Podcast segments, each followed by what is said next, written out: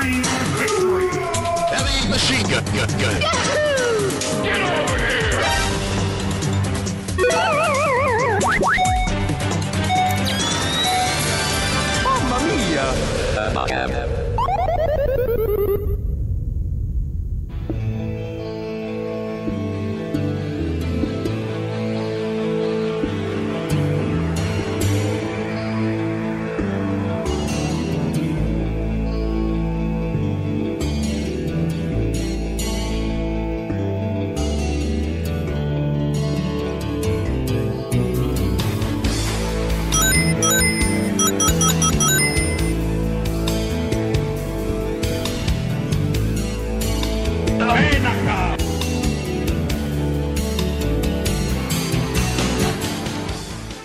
Cuando el operador tiene los dedos picantes, ay, te la regalo.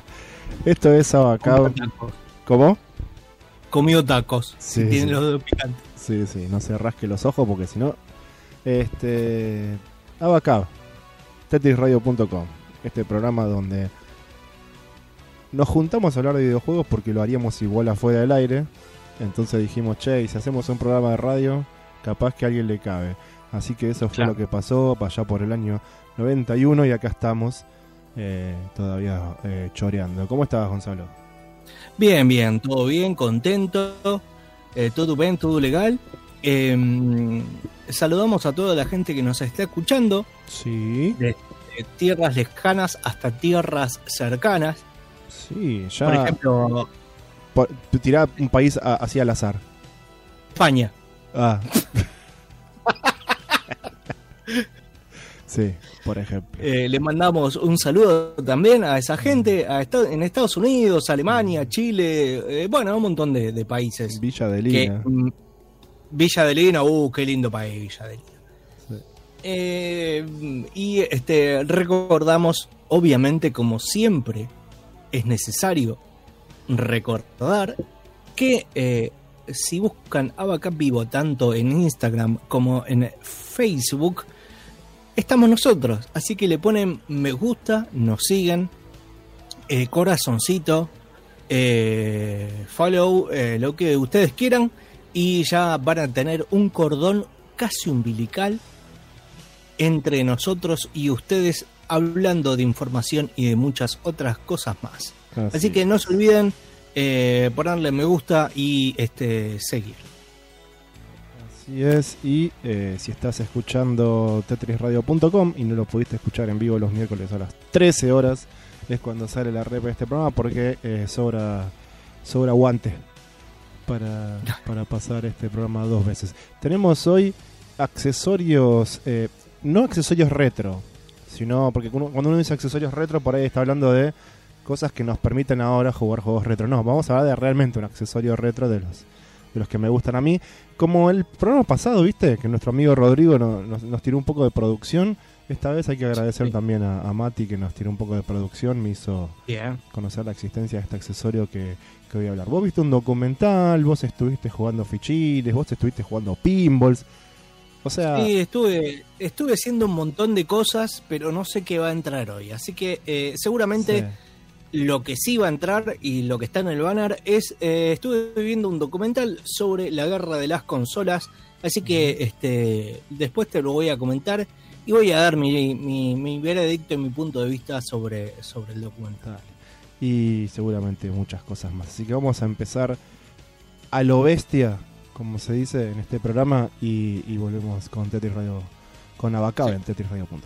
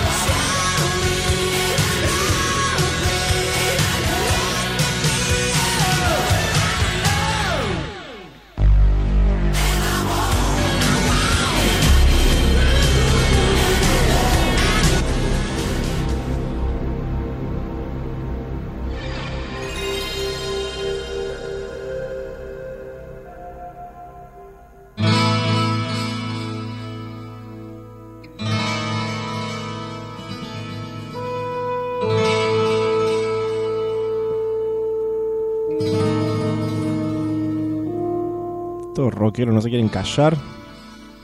Sí.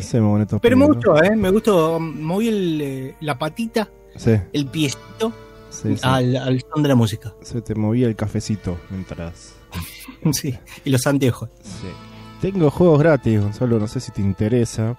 Tengo A ver. juegos gratis por dos. Primero juegos gratis y segundo, después eh, podemos hablar, quizás no ahora, en este momento más de novedades, eh, de los juegos gratis que estuvo dando Sega en la semana, que está regalando Sega por sus 60 años en Steam.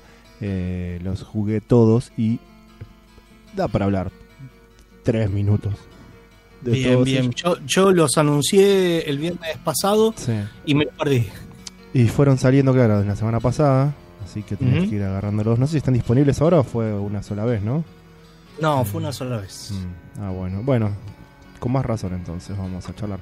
Tenemos la, la nueva página de Gala Freebies, que ahora en vez de parecer una, una página eh, trucha del año 2001, eh, perdida en un blog, es una página más o menos normal.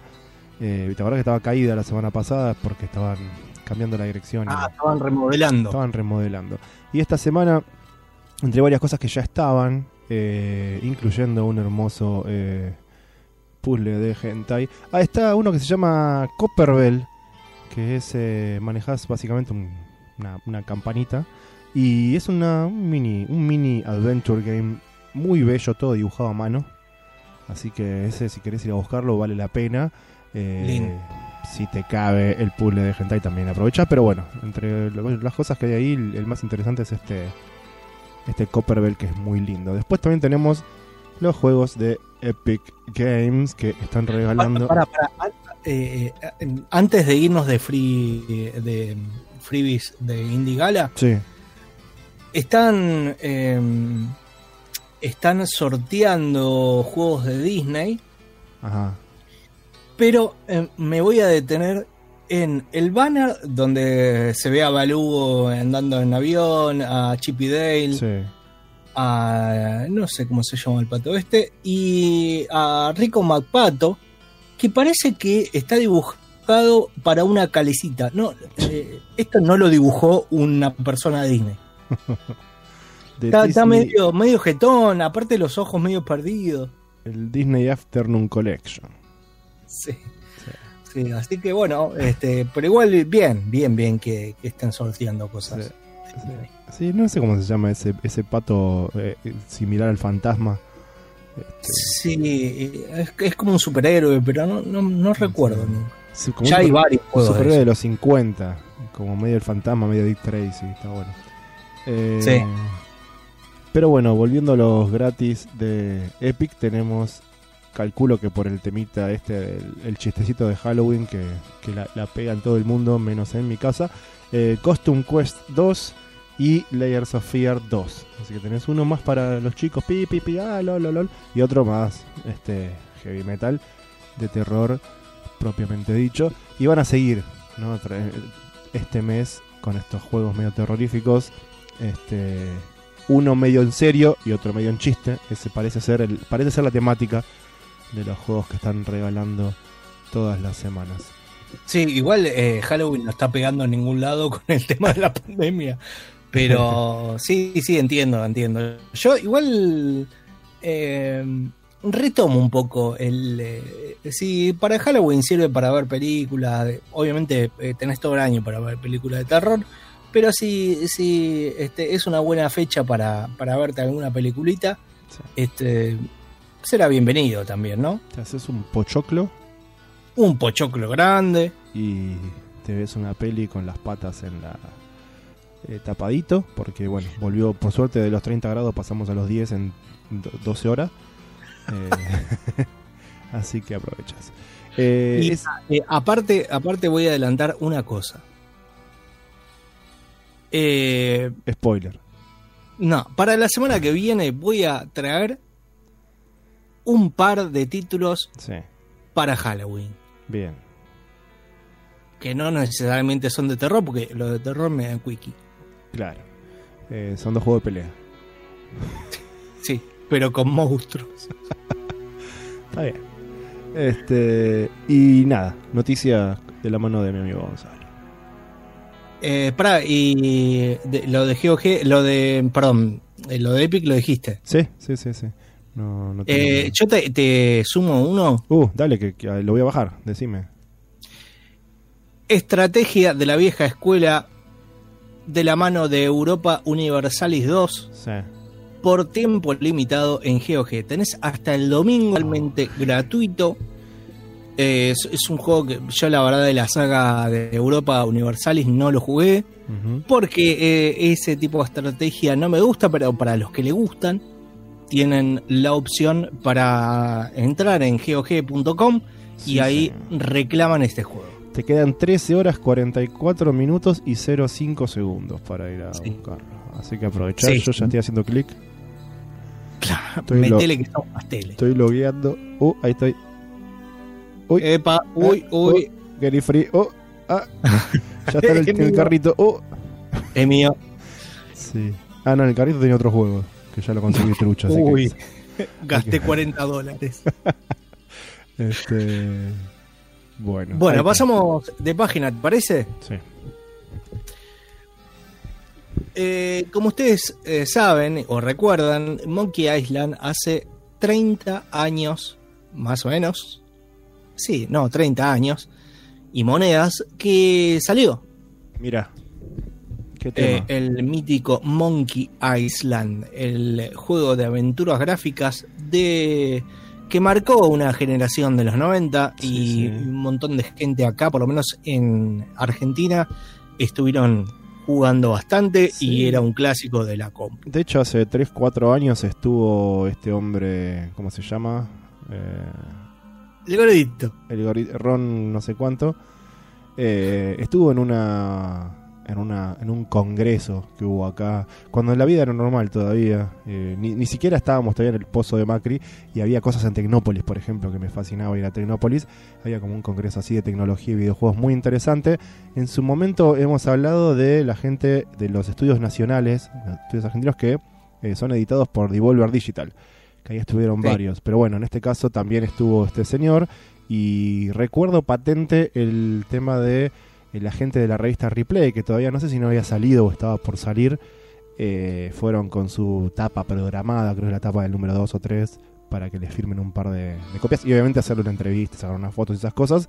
Que bueno, irónicamente después terminamos colaborando con la revista Replay. eh, si no fue en ese número, fue en otro de casualidad.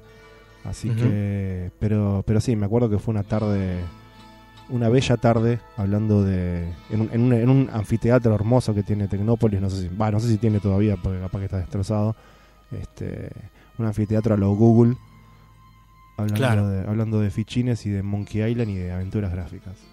Sí, el señor que no nos salía el nombre es el eh, señor Tim Schafer, Tim Schaff.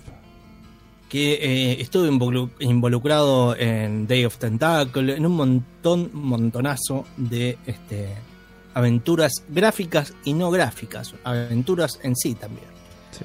con su Double Fine, este, su sello. Sí, Psychonauts ahora están. El Psychonauts. Eh, el, el otro que era de, de heavy metal, ¿cómo se llamaba? El Brutal Legend, Brutal Legend. exacto. el juego de Jack Black.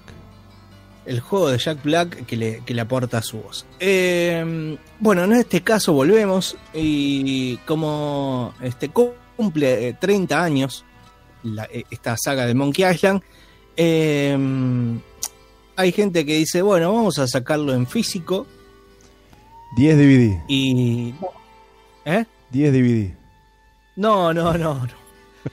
Este trae cinco juegos, pero es como un engaño pichanga, me parece, Mm. porque eh, dos de los juegos están repetidos. Es decir, está el juego clásico y el juego remasterizado Y del Monkey- 1 y el 2. Monkey Island tiene sus remasters y. ¿Y quién más tiene remasters? El 1 y el 2. Ah, Eh, Pero, no, no son remasters, son como remakes, tienen gráficos nuevos y todo la bola. claro, claro, sí. claro, claro. Son juegos Pero diferentes. sí- pero en sí el juego es igual. Eh, más o No, menos, tiene, tiene como eh, partes de acción, tiene, tiene sus diferencias. Este, me acuerdo de haberlo jugado, por lo menos el 1 eh, tenía como sus este, cositas extras, digamos. Bueno, el paquete que, que trae esto, eh, ¿qué, es decir, ¿qué es lo que trae? Trae un USB, un USB con los cinco juegos, una colección de pines, eh, con eh, Guybrush, con un montón de cosas, elementos de los juegos, un póster con insultos, eh, la famosa pelea de insultos, Ay, qué pena que no está en castellano. Eh, Sí, el libro Monkey Island Chronicles, eh, un libro de tapa dura con todo el arte y un montón de cosas. El famoso disquete 22 que te pedía en el bosque. Eh, un certificado de autenticidad firmado por el propio Ron Gilbert. Y de- antes de terminar esta lista, decime que está incluido el antipiratería del Monkey Island. Sí. ¿En serio? Y eh, sí, creo que sí. La rue- Sí, la Lo ruedita. que veo yo en la foto, sí. Qué genio. Eh, un ticket del parque de atracciones de Big Goop, un cuadro y una figura este, bastante generosa de Guybrush eh, hecha en resina. Qué lindo. Todo eso por un pequeño, este, pequeño no, pero un, monto de dólar bastante importante que eh, ronda los 160 dólares, dólares eh, en esta colección y va a estar disponible el 30 de octubre. Así que para los que tengan dólares y lo quieran comprar, este, lo, lo van pidiendo. Pasamos de página. Vamos a este el servicio de Xbox Xbox Game Pass que ya eh, se puede jugar también en, en- en su versión eh, este mirror o sea en dispositivos móviles y se puede jugar al eh, Hellblade y a un montón de juegos más adaptados a los controles táctiles de los móviles. Para los que lo usaron, acá en Argentina no está disponible. Eh, eh, dicen que funciona bastante bien. Así que, este, eh, nada, el que lo quiera, que tiene la opción de jugarlo en otro país, este, lo prueba y después nos manda un mensaje y nos dicen, nada, era mentira, una mierda. O está bastante bueno. Eh, nosotros me parece que no tenemos la velocidad de un eh, modem del año 95. Sí, igual ya jugar con el celu es algo que no me, no me apasiona, así que. Sí, Menos un juego que no es para celular. exactamente. Pasamos de página. eh, Rambo mostró la cara en el nuevo tráiler de su gameplay en Está Mortal bueno. Kombat 11. Está re bueno. Sí, igual vos sabés que, para. De modalidad está, di- digamos, está bien encastrado. La cara la veo rara. La cara es rara, pero. La cara. Eh, Ya sabemos que Stallone tiene la cara rara, pero. No, no, no, no. El problema-. A ver, la cara está rara, pero Sí. también está bien. Y también es un milagro de la vida, más o menos, esa cara. Tengamos en cuenta que Stallone y Rambo y todo este proceso estaba planteado para el 2020, obviamente. Más allá de que muchas de las cosas del juego están planeadas y desarrolladas con anterioridad, hay cosas que tenés que hacerlas todas medio de un saque. Y no podés, este... Y el, había dos cosas importantes que había preparadas para este año, que era la grabación de todo, toda la voz de Stallone y el escaneo de cara. Y Sí. la grabación de voz y todo, no hay ningún problema. Es un tipo que probablemente tenga un estudio, eh, un estudio de audio en cada una de sus habitaciones, porque es Stallone.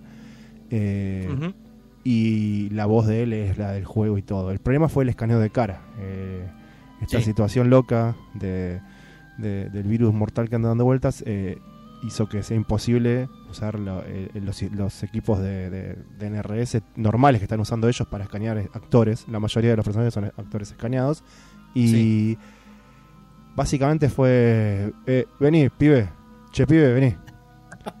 Sí, sí. ¿Qué pasa, señor? ¿Viste que íbamos a escanear la cara de Stallone? Sí. Bueno, no va a poder ser. Así que empecé a modelarla. Ah, ok. Así que es, es rara, eh, sobre todo en comparación con, con Schwarzenegger. Sí, sí, con, muy- con las demás.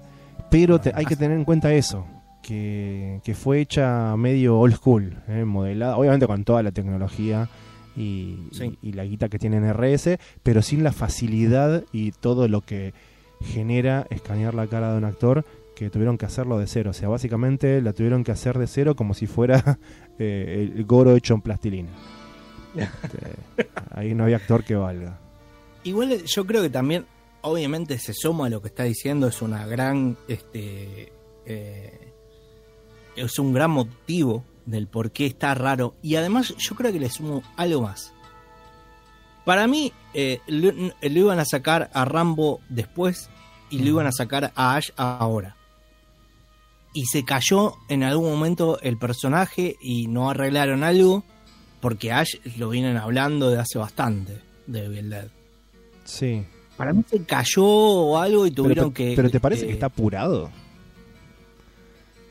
Porque, digamos, eh, puedo, sí. puedo no estar de acuerdo con un millón de cosas de Mortal Kombat 11. De hecho, no estoy de acuerdo con un montón de cosas y es mucho más divertido el 10. Pero, eh, la parte artística y de calidad, o sea, creo que con los dedos de una mano te sobran tres o cuatro dedos para, para igualar, para, para nombrar otro juego de pelea de ahora, eh, no de, de ahora, última generación, que sea tipo que se le acerque a la calidad que está teniendo NRS con, con Mortal Kombat 11. La, a Pero la, a no, la no, fidelidad. Yo, yo estoy totalmente de acuerdo y además, este. eh, no, se está malcriando Sí. porque después vamos a eh, pretender que otros juegos tengan esa misma calidad artística. Pero si lo comparás la cara de Stallone con las otras, Sí. eh, eh, ya no solo la cara, porque por ahí la cara no se, no, no se puede parecer o algo, pero los gestos también están raros. Y yo creo que eh, Rambo lo tenían planteado, pero lo tuvieron que mover de, de fecha. Me parece a mí, ¿eh? No es probable. pero igualmente está buenísimo y aparte tiene trae este la ropita de, de First Blood. Está vestido como Rambo 2 también eh, Rambo 3 está to- están todos los skins eh, las fatalities las fatalities están buenas también. No, no, eh, la verdad que como como personaje está buenísimo. Eh, pasemos a los juegos que no vamos a jugar nunca. Bien. Star Wars tiene un, nuevo juego de VR en el horizonte, se llama Tales from the Galaxy Edge, que tendrá a, entre otros, a Yoda, a Citripio y a Arturito. Pero anda este, a pedir a comprarte un casco de realidad virtual ahora con la malaria que hay. Sí. eh, así que va- lo vamos a ver en, en un YouTube o en alguna, alguna cuestión. Yo me mareo. Yo veo en YouTube en juegos en VR y me mareo. no puedo ver mucho, mucho gameplay de VR. Ni siquiera en Twitch. O sea, no es por.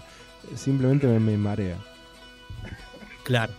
O, eh, gritás, te dicen, ¿por qué gritás? Te dicen Claro. las cosas.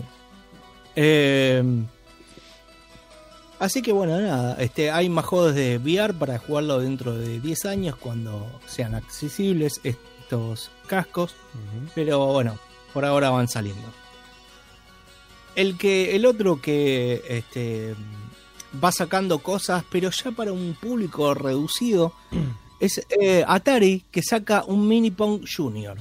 Bien. En la, en la onda de, de los minis, bueno, saca un mini Pong que es tiene el tamaño de una tablet con los eh, no los joysticks, no me sale la palabra. Con las perillas. Con las perillas, exactamente. Y todo muy lindo, pero este eh, es caro y seguramente alguien se lo va a comprar. Vos no sos coleccionista, Gonzalo. Claro, yo no soy coleccionista, pero eh, mala mía. No es para vos, es para los coleccionistas. Claro. Y no lo sacan de su eh, packaging Claro, y lo dejan en la caja. y lo tienen ahí. Sí. A todo esto, eh, Atari sigue con eh, su, su consola BCS Sí. que va a salir eh, junto con la PlayStation 5 y la Xbox. Sí, sí, un hitazo. Se viene el hit, el home run de, de Atari. Claro.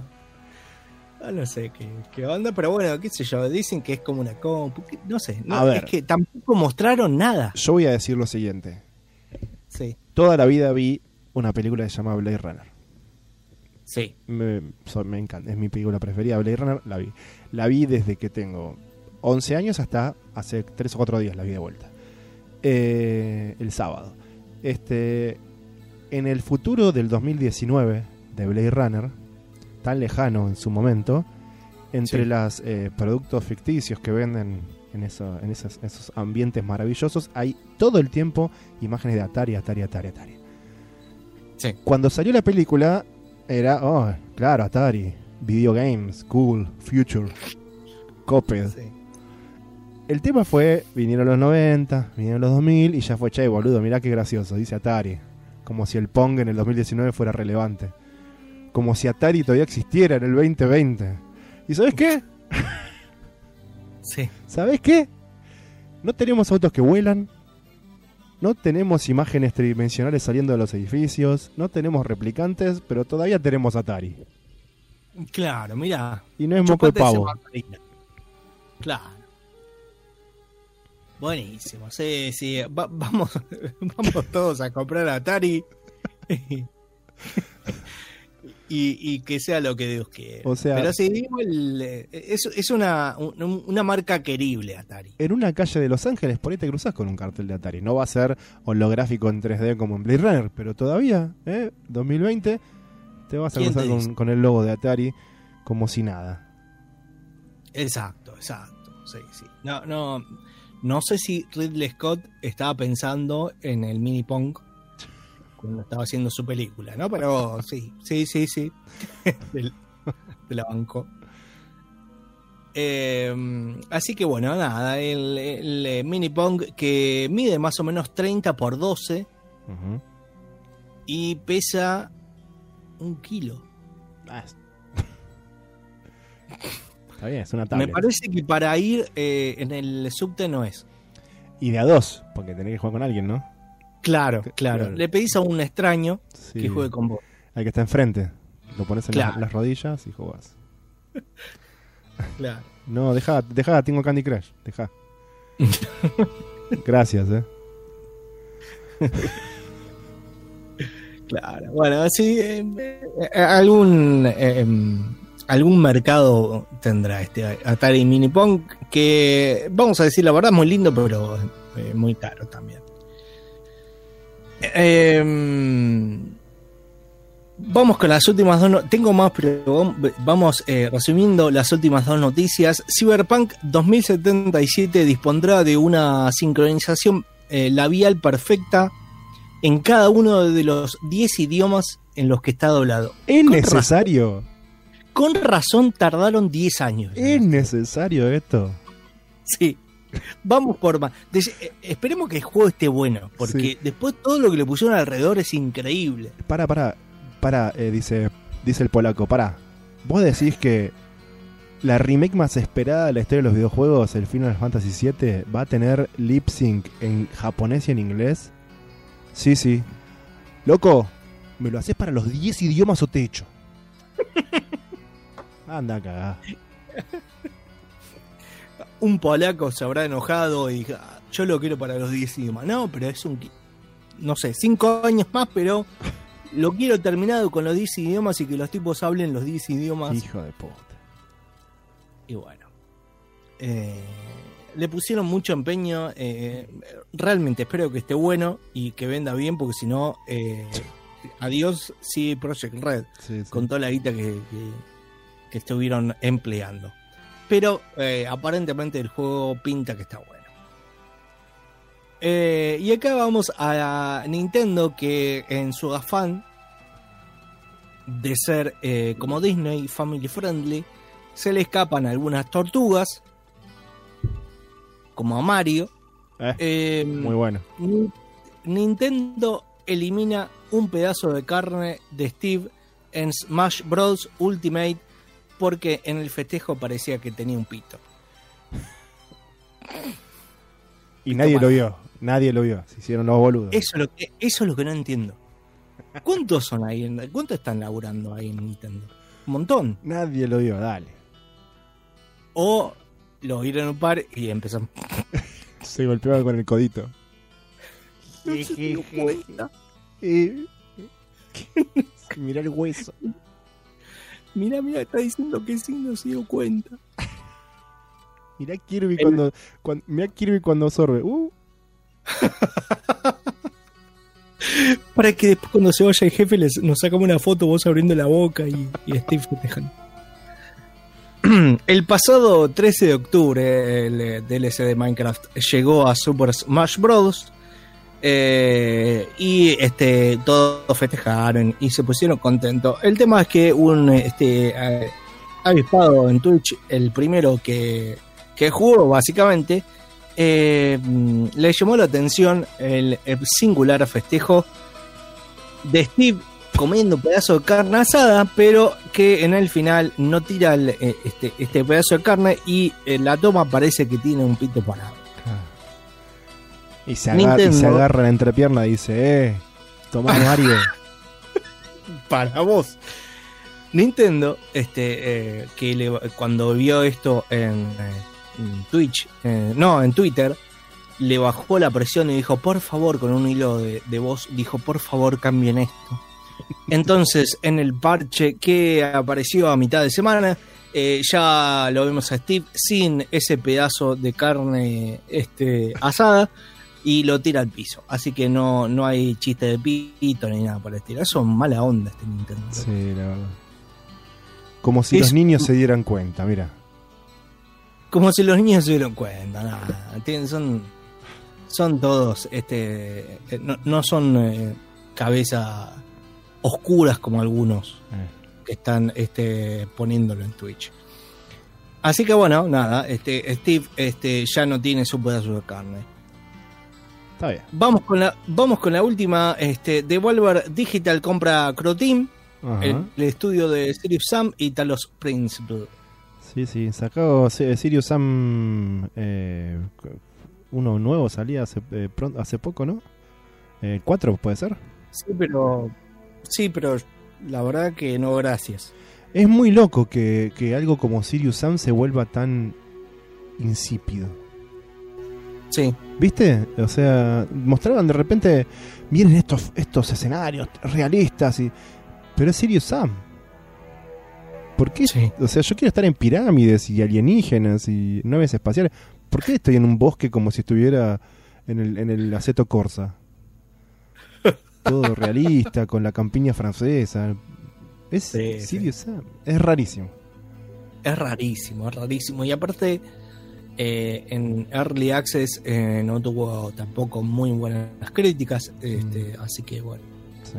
yo igual, mm, ya te lo adelanto. Me parece que no lo voy a jugar. Es esa gente que no entiende. Es, eh, hace, hace un par de años salió una remake, entre comillas, de Rezos de Triad. Sí, Y lo ves y es como, sí, tiene cosas de Rise of the Triad, pero no entendiste con lo que era Rise of the Triad. No entendiste cómo era, no entendiste cómo se jugaba, no entendiste la estética, no entendiste nada. Solamente agarraste el Unreal 4 y le metiste un par de assets para que parezca, ¿viste? Es como, esta gente está, está haciendo estas remakes, o bueno, en este caso es una secuela, y no, no, no sé si entienden bien eh, el material base. claro. Ese es un- yo lo digo como un capo de la vida que oh, me gano la vida haciendo videojuegos, ¿no? Pero eh, me, me da esa sensación. de la vida igual. ¿Eh? Sos un capo de la vida. Gracias, gracias. Pero bueno, este, me- está, está muy, muy eso en, en boga. Y sabes que los, los boludos que sabemos quién es Sirius Sam o los boludos que sabemos quién es este Rise of the Triad, no vamos a dar cuenta de eso. Ese es el Sí, problema. Eh, y a los Pero, es, pero también es raro porque ¿a quién está dirigido entonces? Exacto, o sea, si va a ser, si querés que lo compre gente que no sabe y nuevo, es, es insípido, eh, no tiene nada original, no tiene nada interesante. Sí, Eh, sí, excepto el sí. tráiler, el tráiler es re divertido, pero después... eh, no sé. Sí, sí quedó.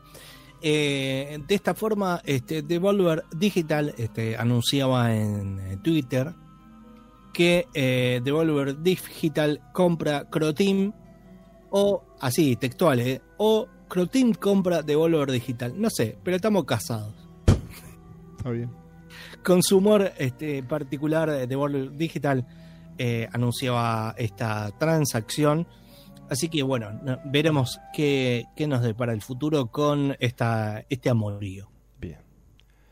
Eh, Tengo dos eh, más, pero las voy a guardar, sobre todo una porque después eh, va a surgir más información. Pero Bueno. vos me ibas a contar algo de los videojuegos de Sega que sacaron. eh, te lo cuento después de una canción, porque ya llevamos Dale. 40 minutos hablando y, y vemos de, de mezclarlo con algo relacionado de tu, de tu universo, ¿te parece? Dale.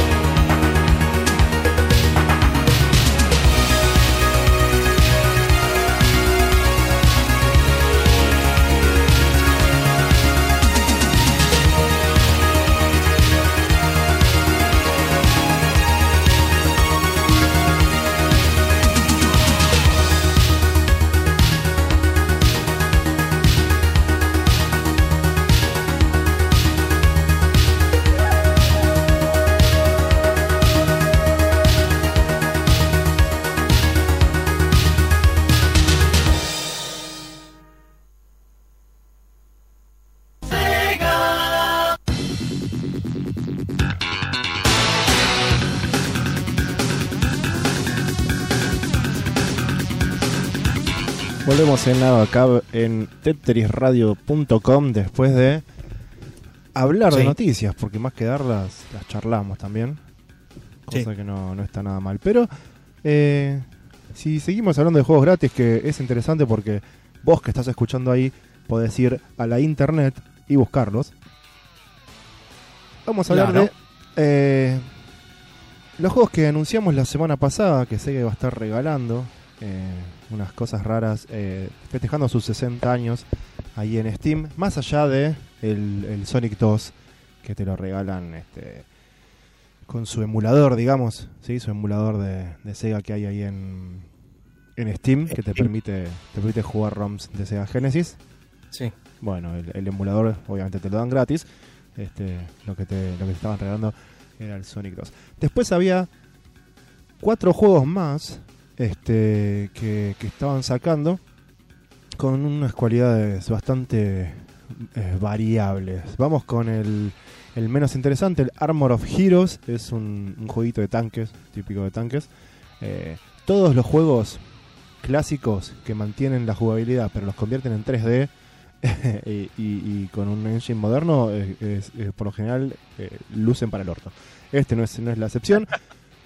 Tenés el, típico jueguito de tanques eh, eh, de cuatro jugadores y tiene algunas opciones interesantes, depende de cómo quieras manejar tu tanque, pero más allá de eso es un juego muy simple y bastante feo a la vista, así que ese lo ignoramos. El que me sorprendió mucho es el Endless Zone, es básicamente un Fantasy Zone con unos pocos niveles, con eh, tres o cuatro niveles. Eh, pero es eso, es un Fantasy Zone medio futurista, loco, con una- una- un estilo gráfico mucho más serio. Eh, Fantasy Zone, uno de los shooters más maravillosos de la historia del planeta. Y este es, hablábamos hoy, ¿no? De la gente que no entendió bien cómo funciona el original. Que tiene, Sí. tiene los datos básicos, pero. Y, y los datos básicos y el know-how para, para hacer algo interesante, pero. Como que no entendieron el alma del juego. Bueno, es eso, ¿no? Tenés el primer nivel que, eh, debido al- a los pocos upgrades que tenés en la nave, obviamente al principio, y lo tosco que es el control de la nave en sí mismo, es bastante eh, difícil. Es uno de los es el, difícil, el nivel más difícil por lejos. No necesariamente porque sea difícil el juego, sino porque tenés un juego que es tosco en sí mismo y eh, te faltan todos los upgrades que después vas este, desbloqueando a medida que pasas los niveles. Tiene tres o cuatro jefes eh, interesantes, ninguno es muy difícil. Obviamente el último nivel ya cuando mejorás tu nave entrando al shop y comprando las cosas es todo mucho más fácil, pero es muy arcade, ¿no? Tipo, tenés las vidas que tenés, podés comprar más vidas, porque en el shop además de los upgrades podés comprar vidas, y si las perdés, perdés, no, no hay continuous. Eso solía pasar mucho en todas las versiones de los Fantasy Zone. Eh, Hay dos eh, versiones de Fantasy Zone muy interesantes para la, la NES, para la, para la Family. eh, dos versiones diferentes hechas por diferentes estudios. eh, las dos son recomendables, pero el Endless Zone es eso. Después estaba el Streets of Kamurocho, que era un Street of Rage, pero con los personajes de Yakuza. Lamentablemente es un solo nivel. Pasás el nivel 1 y dice nivel 2 y es el mismo, pero con más enemigos. Nivel 3, el mismo con más enemigos. Nivel 4, el mismo, pero con más enemigos y más vida. Y estás todo el tiempo recorriendo el mismo mapita. Es básicamente un, un, este, tributo a Street of Rage, desde los sonidos hasta los tipos de golpes, hasta el escenario en sí mismo. Pero podés usar a, a- a- a los dos personajes principales de, eh, de Yakuza como, como personajes normales. Es tosco como Street of Rage 1. No, no te, si estás mal criado por Street of Rage 4, olvídate, no se parece ni en pedo. Es simplemente un pequeño homenaje a Street of Rage de la mano de eh, Yakuza, pero de vuelta, un solo nivel y olvídate. Y por último tenemos el Golden Axe. El Golden Axe, no, el Golden Axe, que era un prototipo cancelado de un Golden Axe moderno y es el que más pena me da porque está buenísimo. Es ah, un- ¿sí? Está buenísimo. Es un solo nivel, lamentablemente, puedes usar un solo personaje. No tenés las magias habilitadas, no tenés nada, es muy básico, pero está hecho en un engine moderno, tridimensional. No eh, es este como el, la remake de Golden Axe de los Sega Ages para PlayStation 2, que es simplemente Golden Axe en 3D para el orto, sino que inclusive está como modificado un poquito el gameplay para que sea súper intuitivo eh, ubicarte en el espacio tridimensional, ¿no? Porque es de hecho un espacio tridimensional, no es un espacio en 2D. y, este, entonces es, es como muy interesante. Eh, los enemigos son interesantes, están buenos, el escenario es súper hermoso y cuando llegas al final del escenario que hay un tipo en un, en un, en un trono así, claramente el, el jefe del nivel, ahí termina, ni siquiera, ni siquiera está programado el jefe para jugar y puedes jugar Ah. ese nivel las veces que quieras. Está bueno, la verdad que hubiera sido algo interesantísimo. Si hubiera un mercado para esto, probablemente no lo haya, pero O no sé, por ahí eh, es un early access este eh, maquillado. Dios esto. te oiga, ¿eh? porque Y, y están testeando en realidad. le veo muchísimo potencial. Tiene, es, es muy oscuro, es muy, o sea, este sí tiene como el alma de Golden Axe, ¿no? A diferencia de, de los otros, este tiene el alma de Golden Axe y lo suficientemente diferente para justificar eh, jugarlo en 3D con un engine diferente y toda la bola. Así que eh, eh, son 10 minutos, ¿no? Eh, 10 minutos, va, 10, 105 minutos, 10 minutos si lo jugás dos o tres veces, como hice yo, al mismo nivel, pero era eso. Así que esos son los juegos gratis que estuvo regalando Sega. No hay ningún juego completo, la verdad. Son todos este minijuegos o ultra minijuegos o una porquería como el Armor of Heroes. Que es el nombre más genérico, por colmo. Este, pero bueno, eso. pero si jugaste, si te bajaste el Sonic 2, ahí, ahí sí tenés un juego para, para hincarle el diente. Sí, bastante largo. Sí, señor. Y bueno, para muchos el mejor de los de los Sonic. A mí me gusta mucho el 3, pero ¿quién soy yo? Este, y hablando de juegos gratis y otro que te podés bajar, eh, siempre acá hablamos del el Open Board, este engine para hacer beat'em ups. Eh, vendría a ser como el Mugen, pero en vez de para juegos de pelea, para juegos de eh, eh, yo contra el barrio, como dice los vecinos de Mati. Eh, y siempre entre toda la basura encontramos algo que vale la pena compartir. Y en este caso encontramos uno llamado Fatal Fury Final, que eh, se debería haber llamado Final Fury, pero nunca pararon a pensar, de un estudio italiano que se llama SEEP, C-S-E-E-P.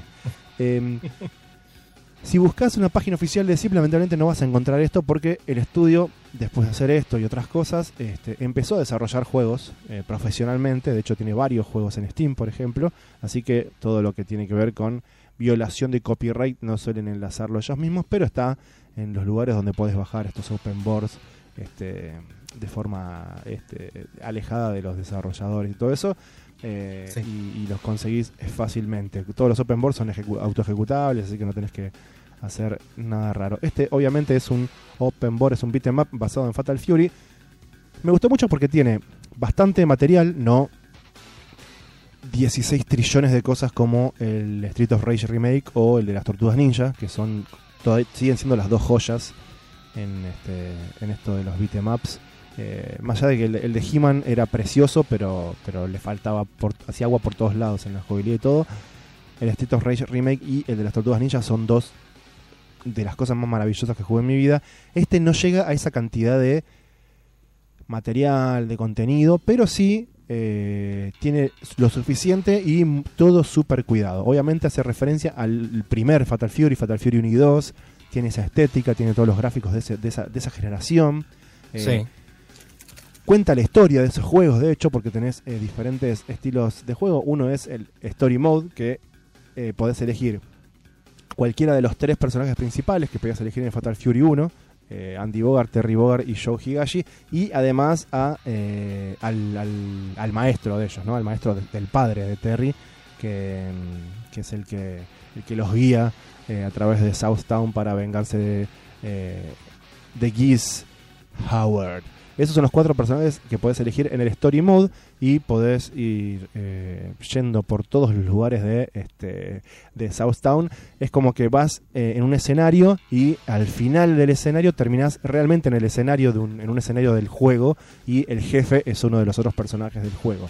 O sea, Fatal Fury, los originales tienen mucho esto, eh, son muy cinemáticos. O sea, eh, ahora parece que el Story Mode de Mortal Kombat inventó lo cinemático en los juegos de pelea. No nos olvidemos que Fatal Fury, Street Fighter 2, más allá, a, a pesar de sus limitaciones eh, de, de memoria y tecnológicas, tenían ideados, estaban ideados como eh, juegos más cinemáticos, ¿no? Basados en las películas de Kung Fu y todo eso. Después Claro. los fueron lavando porque se dieron cuenta que a la gente le chupa un huevo todo eso. Sobre todo el single player, porque la mayoría de la gente juega juegos de pelea para jugar de a dos. Pero mantuvieron este, se quedó como el, eh, eh, mantuvieron la historia de fondo, ¿viste? ¿Viste que vos podés ir a Wikipedia y leer toda la historia de King of Fighters? Sí. Pero por ahí en el juego mismo no te das cuenta historia, no te enterás cómo es la historia. Entonces nos quedó como esa idea de que la historia de los juegos de pelea es esa, es de fondo, está en el manual, está en la Wikipedia, no pasa en el juego. Y ahora los juegos modernos tienen story mode y te muestran todo y son, bueno, los originales originales, Fatal Fury, Art of Fighting, Street Fighter 2 tenían estas historias, tenían los finales de los personajes con, con historia, tenían todo esto. Entonces este juego agarra todo eso, transforma toda esta historia de Fatal Fury en un beat'em up y lo convierte en algo bellísimo, hermoso, con la cadencia y, y el ritmo de, lo- de los viejos Fatal Fury. Eso es súper interesante para jugar, ¿no? No se mueven como personajes de, de Final Fight, por ejemplo. Se mueven como personajes de Fatal Fury. La mayoría de los jefes, como te digo, son otros personajes que cuando los, este, los vences se unen a vos y los vas desbloqueando. Tenés un segundo modo que podés elegir el camino del bien o el camino del mal y depende cuál elijas tenés 10 misiones diferentes, misiones muy específicas, muy locas con esce- escenarios y enemigos locos para convertirte o en el héroe de Southtown o eh, en el villano, básicamente en Geese.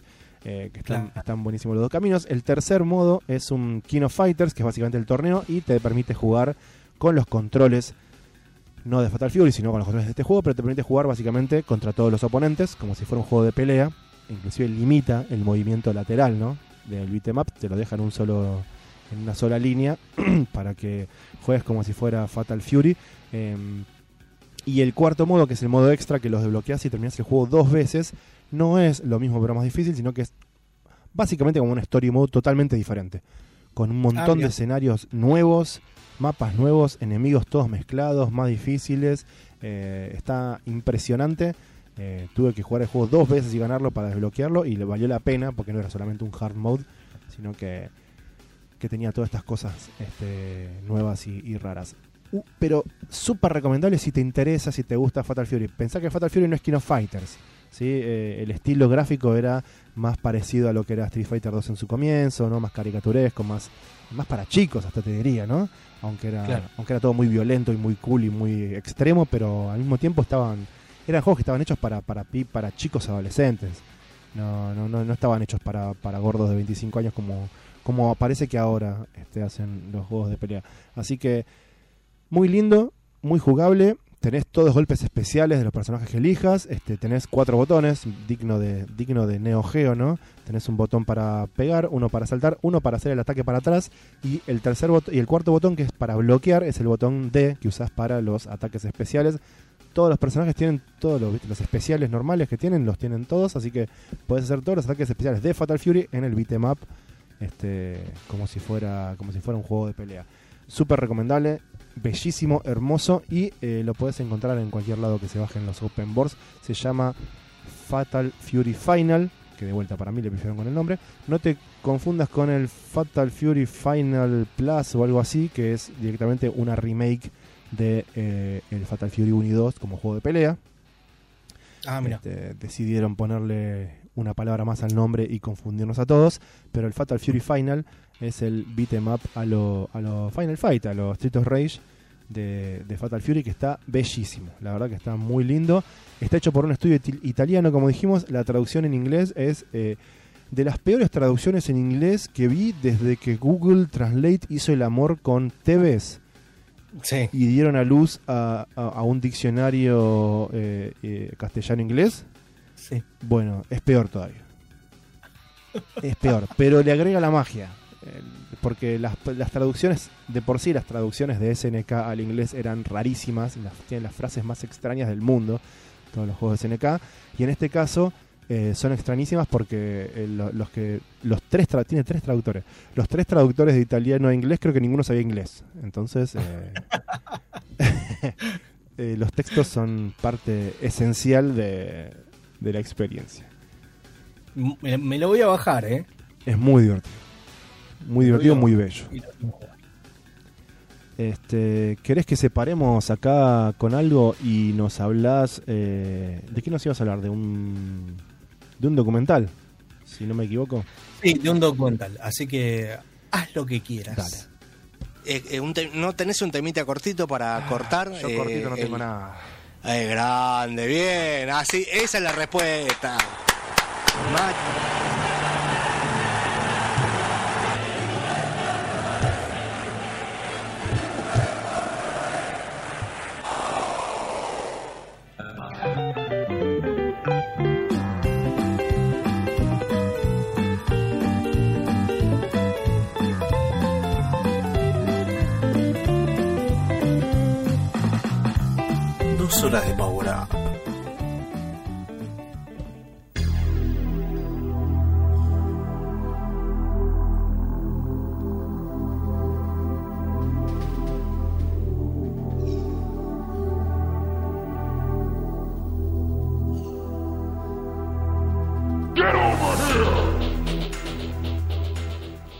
Manda cartucho.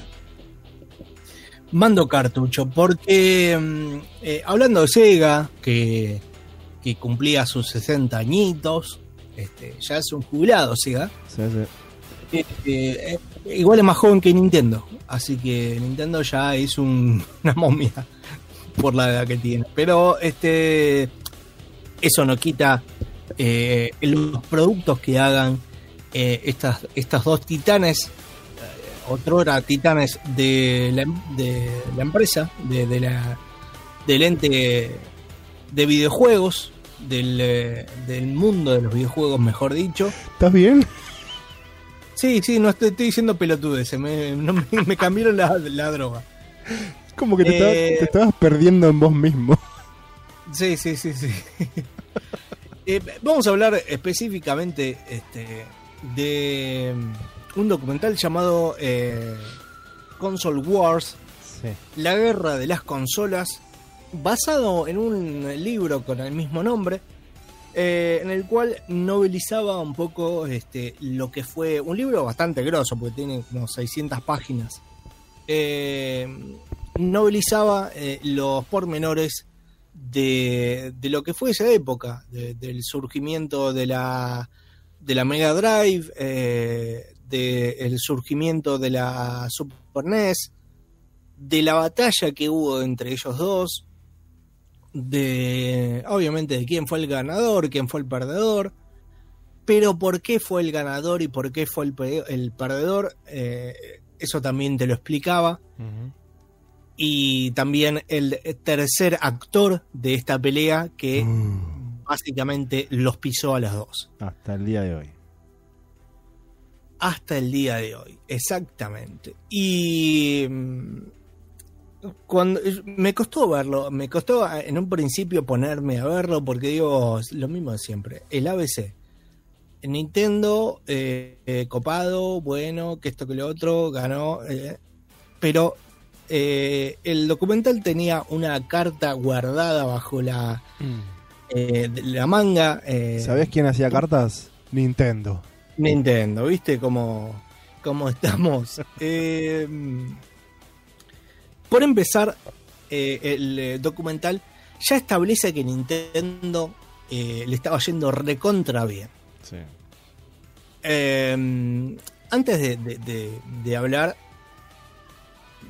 voy a comentar mi posición.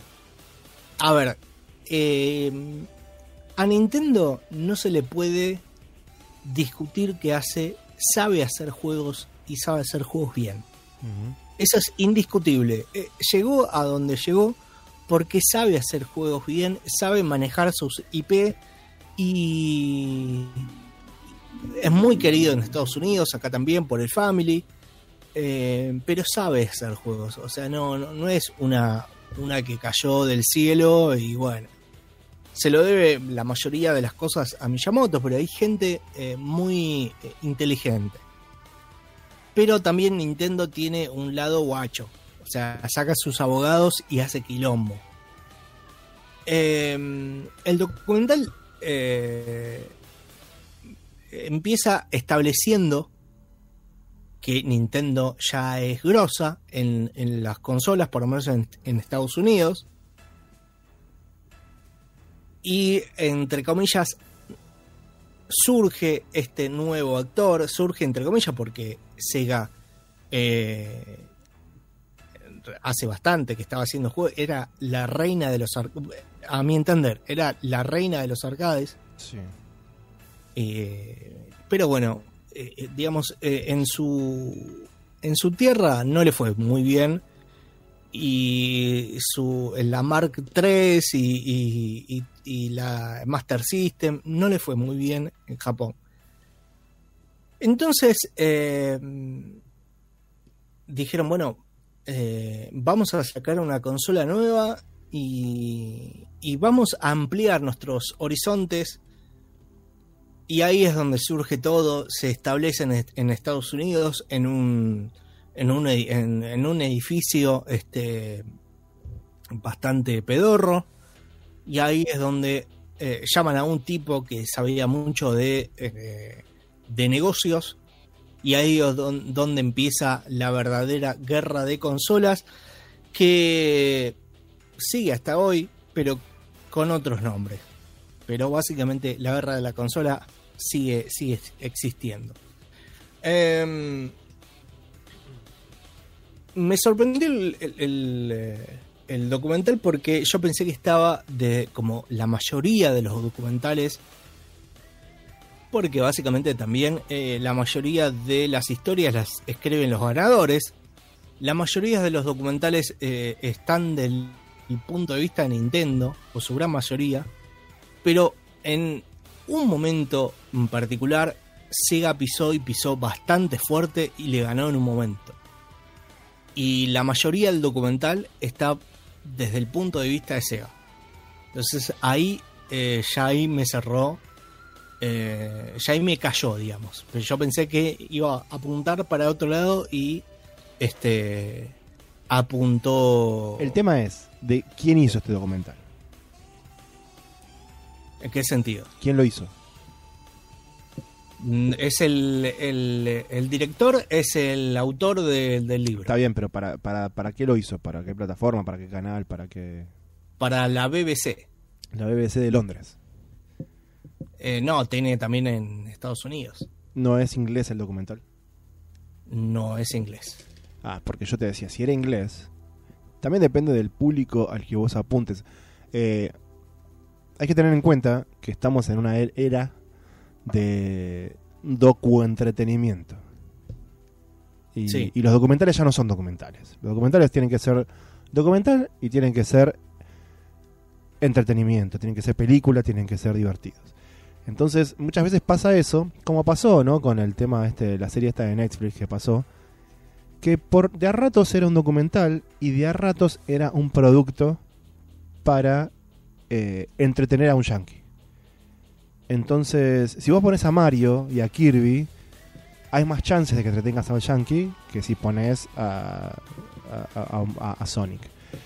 Por una cuestión de nostalgia, de, de- de- presencia de imagen, de, marca, o sea, ¿entendés? Entonces también pasa eso. No sé si es tanto que el documental está desde el punto de vista de, sino que a veces sabes qué te conviene poner en tu documental, sin faltar a la verdad, digamos, si es un documental, qué te conviene poner y cuántos minutos para que sea atractivo a tu, a tu público. Sí, pero igualmente, eh, spoiler alert, el documental tiene poco de videojuego. Está hablando de la batalla empresarial entre una y otra. Mm. Eh, sí, lo nombran a la Sonic, a, a juegos particulares que hicieron de eje. Pero me parece a mí es que los Yankees tienen tan naturalizado que ganó Nintendo, que, que ojo, no digo que Sega no hizo mecha, hizo mecha bastante, bueno, en todo el mundo hizo un montón, el- la Genesis como consola hizo un montón en todo el mundo, ya le hemos dicho en otras veces, pero eh, en este caso me parece como que intenta contar el otro lado de lo que los Yankees dan por establecido. Eh, y la verdad que, eh, eh, digamos, en ese sentido, tiene poco de, de- de- La verdad, tiene poco de videojuego. más allá de al- al- algunas referencias o cosas, no, no, no están hablando de videojuegos, están hablando de la guerra entre una empresa y otra.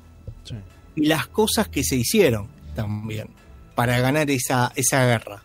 Inclusive en un momento hablan de eh, que dos CEOs se agarraron a piña. Eh, No cosas, hacía falta, cosas así, digamos. Van a cobrar ¿Cómo? igual, no pasa nada.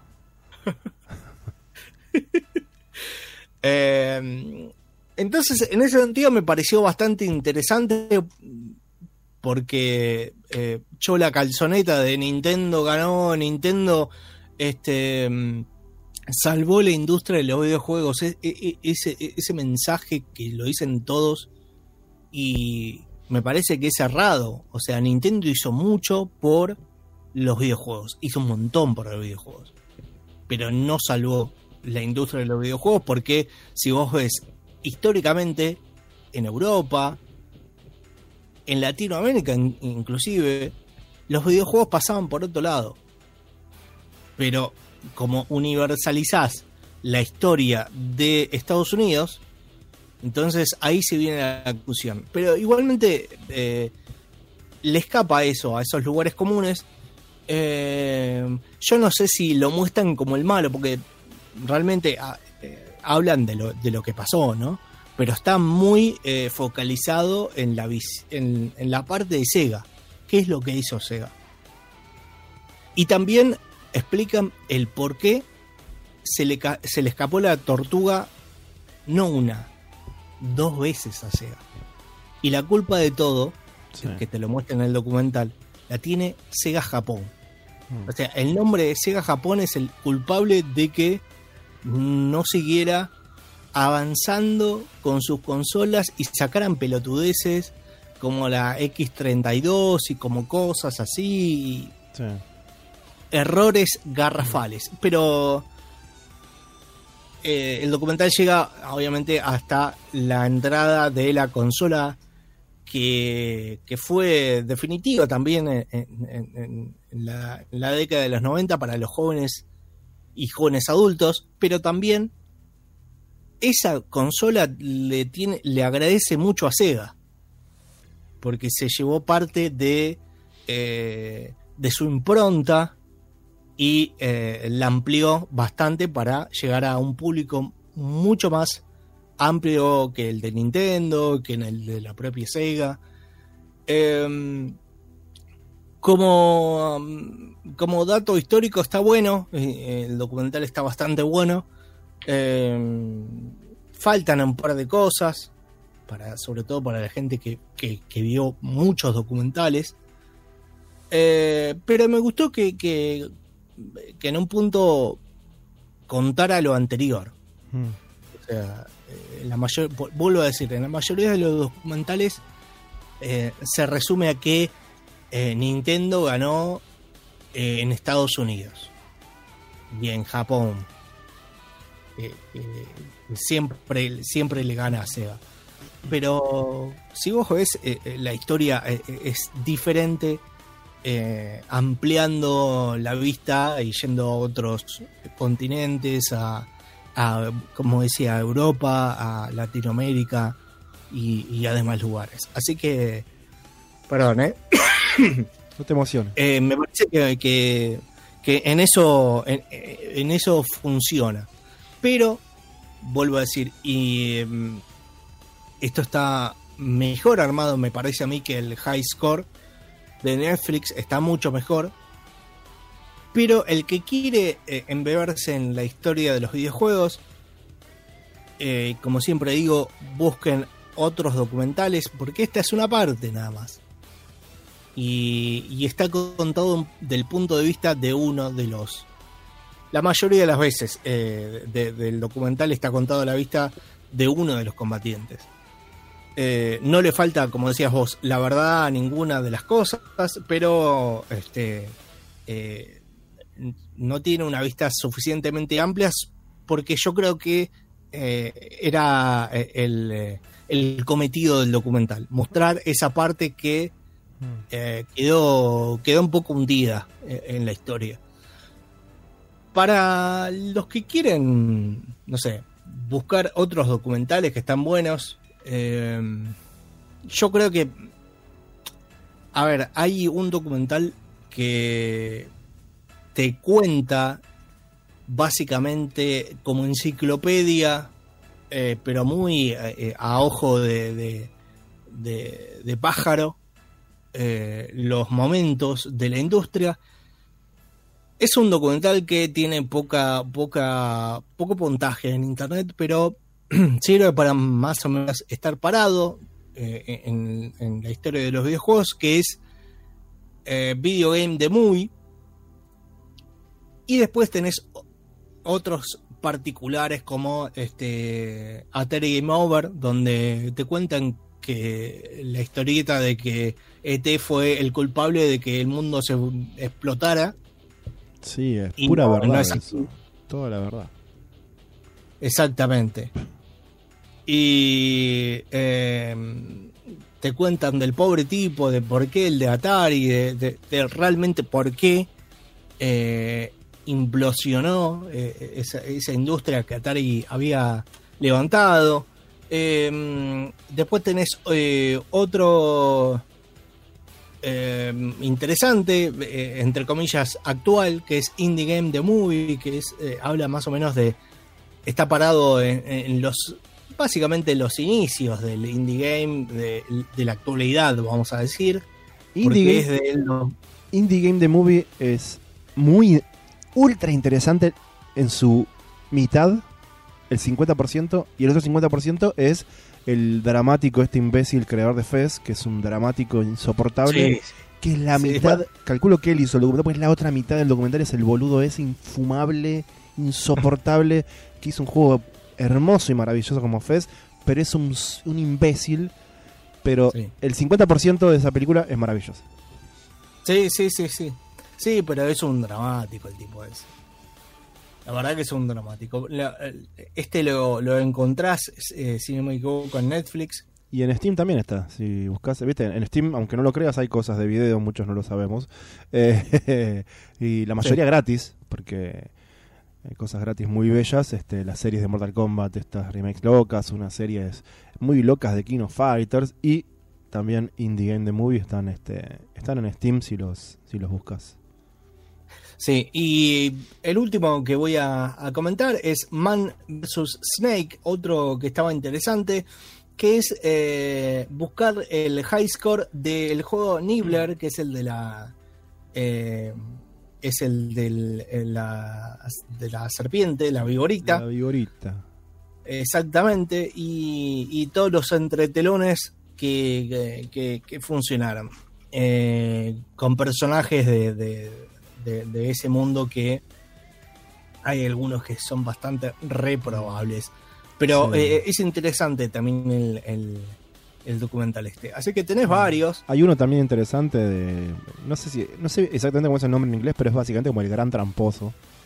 Que es la historia de este, de este mentiroso que supuestamente tuvo este, el, el- el high score de, de Pac-Man y de Donkey Kong Sí. durante no sé cuántos años.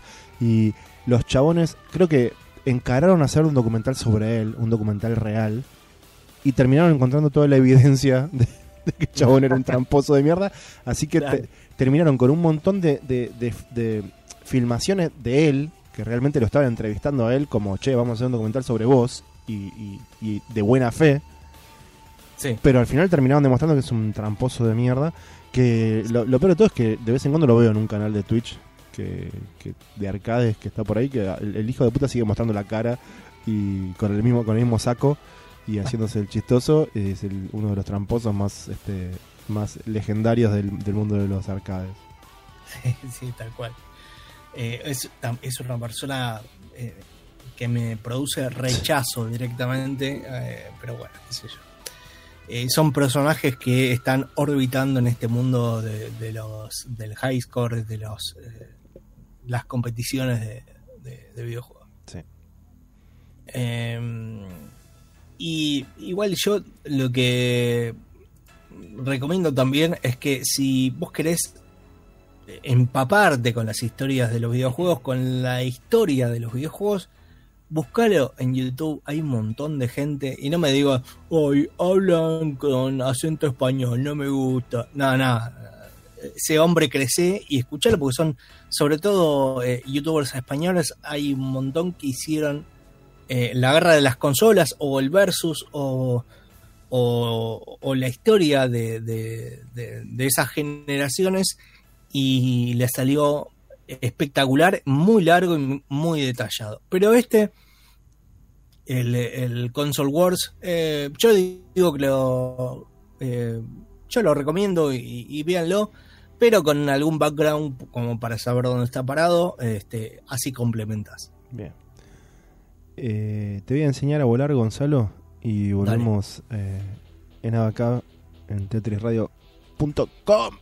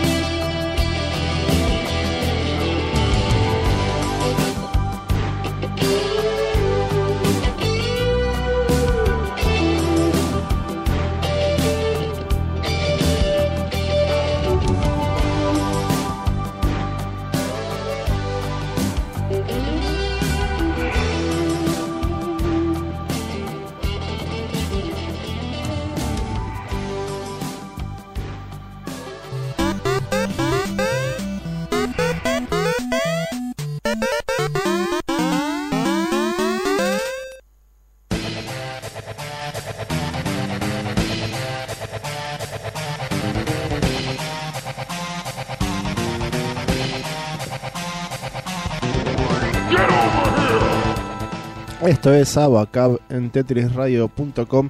Tenemos unas redes sociales que son ABACABB Vivo, Abacab Vivo en Instagram y en Facebook.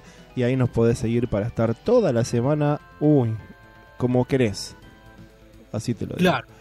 Este, tenemos todavía parte de este programa que terminar y para continuar voy a presentarte un accesorio que, voy a serte sincero, no sabía que existía y si sabía que existía eh, se me borró de la mente y me lo olvidé. Por suerte mi amigo Mati, este explorador de, tierras ibéricas, me había mandado un este un videito muy interesante, no porque el video en sí sea este, todo lo que vas a saber de este accesorio retro, sino porque es muy interesante, como vos decís, a veces eh, los gallegos tienen sus, sus videos, sus canales de YouTube que tienen mucha eh, anécdota, ¿no? Y, y es algo que por ahí a nosotros nos falta, eh, como... Sí, no, no, no, tienen excelentes eh, canales de Yo creo que acá hay mucha historia con los videojuegos, acá, en Brasil, en Chile, en todos lados, y pero los españoles son los que más saben este, crear este tipo de contenidos y, y contarlo.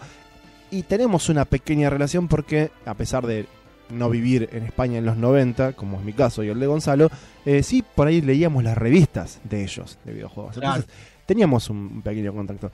El canal de YouTube que, que, me, que me recomendó es, eh, se llama Tuber Viejuner y obviamente es un señor de, Lo 40, conozco, lo conozco. de 40 años que, que habla de cosas este, que pasaron en, a finales de los 80, principios de los 90 en el mundo de los videojuegos. Que, que tiene como anecdotario este, una foto de Chiquito de la Calzada de fondo, que era un cómico de los años 90 de allá. Sí, sí, ahí colgada en el medio de la pared blanca. Sí. Este, pero, pero sí, tiene muchas. A mí me interesa. Me interesa como también me interesa eh, el hecho de que hacemos este programa. Eh, hacemos este programa no para leer la Wikipedia. Hacemos este programa para charlar de videojuegos. Y la gente que me charla y que me cuenta anécdotas y todo me interesa mucho más que la gente que hace un documental pelado y, y frío, ¿no? En este caso estamos hablando de un accesorio para la Super Nintendo que salió ya por principios de los 90, 91, 92, 93. Eh, si lo querés buscar y lo podés, lo querés encontrar, obviamente son accesorios chinos, truchangas, con 16 millones de nombres, pero si buscas Super Pro Fighter, por ejemplo, Super Pro Fighter Q, vas a encontrar de lo que estoy hablando. Y de lo que estoy hablando es lo siguiente: es una carcasa para poner, para enchufar en tu Super Nintendo. O sea, es una carcasa que de por sí tiene para abajo como si fuera un cartucho de Super Nintendo, ¿no? Vos la enchufás en tu Super Nintendo como si fuera un cartucho. Y la carcasa en sí misma tiene arriba una salida para otro cartucho, como si fuera la 32X de la Sega. Y en algunos de los costados, una disquetera de 3 y un cuarto. De 3 y medio, perdón. Una disquetera vieja de disquets, los disquets chiquitos, de 3 pulgadas y media. Sí. Tiene la disquetera y algunos inclusive un puerto paralelo para enchufar esto a tu PC. ¿Cuál es el objetivo de esto? El objetivo de esto era hacer backups de juegos de Super Nintendo. Entonces, enchufabas esto a tu Super Nintendo, ponías un disquete formateado en la disquetera, enchufabas un cartucho arriba y podías bajar el ROM al disquete. Por lo tanto, como podías hacer eso, también lo que podías hacer es enchufar el accesorio en tu Super Nintendo, poner un disquete con uno o varios ROMs y el software instalado que tenía esta maquinita en la memoria te permitía correr los ROMs. Era básicamente un Everdrive de Super Nintendo en el año 92, lo cual es impresionante eh, y sobre todo porque la cantidad de variaciones que tenía y, y cosas, ¿no? Tengamos en cuenta que en esa época un juego de Super Nintendo salía el equivalente a 80 dólares de ahora, ¿sí? Ahora que, ahora que Sony está por aumentar los juegos de PlayStation 4 y 5 a 70 dólares, bueno, en ese momento era el equivalente a 80, un juego de Super Nintendo, un juego de Sega, ¿ok? Eh, no eran más baratos antes los, juegos, los videojuegos, no, que no te Sí. mientan. Ahora son más baratos porque tenemos Steam, pero nunca fueron baratos los videojuegos.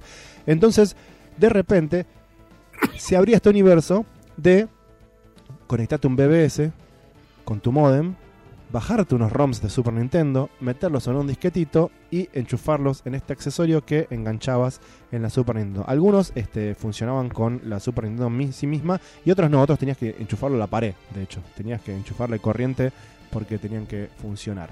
Tenían un Ajá. menú, un menú propio, viste, como, como un Everdrive, cuando, cuando eh, conectabas tu, tu Super Nintendo y te permitía de vuelta dumpear el ROM de un cartucho este, a, a- a disquete. Te permitía, por ejemplo, guardar tus saves. ¿sí? Los saves que, que tenías guardados en el chip del cartucho que dependías de la duración de la pila para mantener tus partidas guardadas, las podías bajar a un disquete y después las llevabas al de un amigo y podías con otro cartucho. con, el otro cartucho de, de tu amigo de, Super Mario RPG podías cargar tu save y jugar ahí. Podías. Podías este, introducir cheats. Podías inclusive hacer save states. ¿sí? Si estabas jugando un juego con este accesorio, tenías save states. De vuelta, es un, es un fucking Everdrive. Lo cual es, es genial. Eh, y todo esto por eh, una cantidad de guita equivalente a la que ahora sería una PlayStation 5. Ah, Claro. Es una chinada, pero no era una chinada barata. Eh, no, no, no. Era una chinada que sabía lo que valía. ¿Entendés? Sabía que, ah, con esto vas a poder jugar todos esos juegos de Super NES que no podés jugar este, porque no te da la plata. Bueno, esto lo compras una sola vez y después te bajás los ROMs de internet y tenés todos los juegos del mundo. Tenías este, variaciones porque tenían diferente cantidad de memoria. Por ejemplo, algunos no, no podías este, usar juegos muy grandes. Acordate que los cartuchos de Super Nintendo y los de Sega también, ¿no? Eh, iban dependiendo en la cantidad de espacio que tenían a medida que iban haciendo juegos más grandes. Iban cambiando la. Iban, literalmente iban cambiando el hardware de los cartuchos. Entonces no era todo uniforme. Por lo tanto, había versiones con más y menos memoria para cargar ROMs y ejecutarlos. También, este, bueno, obviamente entraba en, en- en juego la, mm, la capacidad del disquete. Te permitía formatear el disquete de diferentes maneras, ¿sí? algo que por ahí en, ese- en esa época mucha gente no sabía, que le podías sacar mucho más espacio a un disquete de tres y medio, dependiendo Ah, de cómo lo formateabas. Este, lo cual es súper interesante porque de repente, si tenías esto, aprendías cosas ahí que no, no- no había wi- Wikipedia para ir a buscarlo. Era, lo, lo aprendías a- haciendo. Em, por lo general, podías jugar cualquier juego eh, en la memoria del disquete que tenías. Algunos requerían que tengas un cartucho puesto en, la, en el, en el- en el a- accesorio, pero por lo general solamente requería que enchufes un cartucho correspondiente a tu, a tu Super Nintendo. Si tenías una Super Nintendo norteamericana, por ejemplo, tenías que enchufar un cartucho norteamericano. Si tenías una japonesa, un cartucho japonés. No importa de qué fuera el cartucho. Solamente Sí. la Super Nintendo reconocía que había un cartucho correspondiente y te permitía jugar el juego. Otra cosa que a veces necesitaba, algunos juegos, como sabemos los juegos de Super Nintendo tenían chips especiales. El chip FX es el más conocido, pero había otros chips especiales como los DSP, eh, que, tenían, eran chips especiales que venían con algunos juegos para, para dar cierta funcionalidad y que no se podían emular desde software, tenías que emularlos desde hardware. Entonces, ¿qué pasa? Eh, si querías jugar un juego como Pilot Wings, que necesitaba un chip DSP, si vos tenías otro juego con el mismo chip DSP, podías poner ese juego en el, en el, cartu- el cartucho, lo podías enchufar ese, pero podías jugar el Pilot Wings, porque el, accesorio lo que hacía era correr el ROM, pero usando el hardware del cartucho que estaba, que estaba puesto arriba. Entonces usaba el chip, usaba la potencia y el chip del cartucho que estaba ahí, que era otro juego, lo cual es maravilloso. Tiene sus problemas porque, eh, por ejemplo, solamente los chips DSP había cuatro diferentes. Y tenías que saber cuál de tus juegos tenía cuál de esos chips. Por ejemplo, Pilot Ah. Wings y Super Mario Kart usaban el DSP1, pero eh, Dungeon Master el, eh, usaba otro. Y el Top Gear 3000 usaba otro. Entonces, si no Claro. sabías exactamente cuál era, este, podías, este, le pifiabas de chip y no iba a correr. Obviamente, los mismos chinos que creaban estos, chinos, Taiwán, estaban hechos en todos esos países, que crearon este accesorio, crearon cartuchos especiales, Magic Card, con diferentes chips adentro, ¿sí? Chips DSP, chips FX, todo, para que enchufes en tu, este, en tu accesorio y ya tengas el hardware necesario para correr tus ROMs completamente ilegales que te bajaste de un BBS a las 12 y media de la noche cuando te dejaron usar el teléfono para conectarte a internet. Y donde no se escuchaba, donde no se conectaban muchas personas también. Claro. Así que ahí tenías tu Ever- Super Everdrive eh, chinesco de los años 90. Todos obviamente con la tipografía Street Fighter, porque lo único que vendía en el mundo en el 93 era Street Fighter, entonces por eso se llaman Super Pro Fighter. No tiene nada que ver con pelea, pero es un accesorio para cargar este para cargar para- y para hacer duplicaciones de, de juegos, pero bueno, tenían esos nombres. Eh, Súper interesante. Te repito, si sabía que existía, ponele que alguna vez lo supe por alguna revista loca española de esa época, me cagué olvidando. Así que me No, encantó. Me encantó volver a, a, a saber de esto. Y eh, este señor, el, el tuber viejuner, tiene un video muy interesante que hace referencia a esto de los precios, ¿no? Dice, sí, ¿saben cuánto valía en ese momento tantas pesetas? Es el equivalente ahora a una PlayStation 5. ¿ok? Sí. No, no, no se piensen que porque era plata del pasado, de repente todo, viste, no vale nada. Era todo barato. O sea, yo no me lo podía comprar, está claro. Eh, Sí, no, pero aparte pasa una cosa, o sea, eh, digamos, es algo cíclico, después empieza a bajar, después en algún momento sube otra vez. Eh, cuando salió la 3DO, salió un huevo. sí. Los juegos salieron, y aparte es malísima la consola esa. Eh, Howard otro tanto. eh, digamos, son cosas que, que- que van este, circulando, van, van haciendo un ciclo y después termina siempre lo mismo, baja. En algunos casos. Yo no, no, lo veo tan, tan tan terrible, digamos. Es interesante, eh, como decíamos, a veces ver las cosas desde la perspectiva de alguien que vivió en el momento, entonces eh, está bueno porque este tipo te cuenta, inclusive un amigo mío lo tenía, ¿entendés? Yo, iba a la casa a jugar con esto y, y obviamente no me lo podía comprar. Entonces tiene, tiene esa, esa magia en cuanto a, a contar cómo funcionaba. Más allá que el funcionamiento es impresionante y es súper interesante de esta porquería. Que como te digo, algunos inclusive traían puerto paralelo para enchufarlo directamente a la PC y poder pasar los ROMs y, y tunear la configuración desde, desde una compu. Bien. Super Pro Fighter, Super Pro Fighter si querés buscarlo, Super Pro Fighter como accesorio, pero obviamente no tiene un nombre, un nombre este, legal esto porque es un producto completamente legal y extraño. Eh, no, sé bien, tiene tantas, tantos tipos de utilidades que no, no sabría ni cómo decírtelo. O sea, yo te estoy usando el ejemplo del Everdrive porque todos sabemos lo que es un Everdrive, pero, pero tiene tantas funciones que hasta es difícil clasificarlo. Este, Sí, aparte igual, eh, si lo conseguís o ves que alguien lo vende, te resulta más fácil un Everdrive, inclusive por ahí un poco más barato, ¿no? Sí, sí, sí, esto es algo muy de la época, ¿no? Este, Claro, muy de nicho. muy de, de- ese momento este, en el que vivíamos en principio de los 90. Te pongo una cancioncita más y nos vamos con tus pinballs que te morís de ganas de hablar, eh, Gonzalo. No sé si, no sé si vamos a Eh, hablar de Pinball. eh, Ahora te cambio, te cambio el tema. Pero bueno, va- vamos a un tema después hablamos con lo, con lo, con lo que sigue. ¡Producción!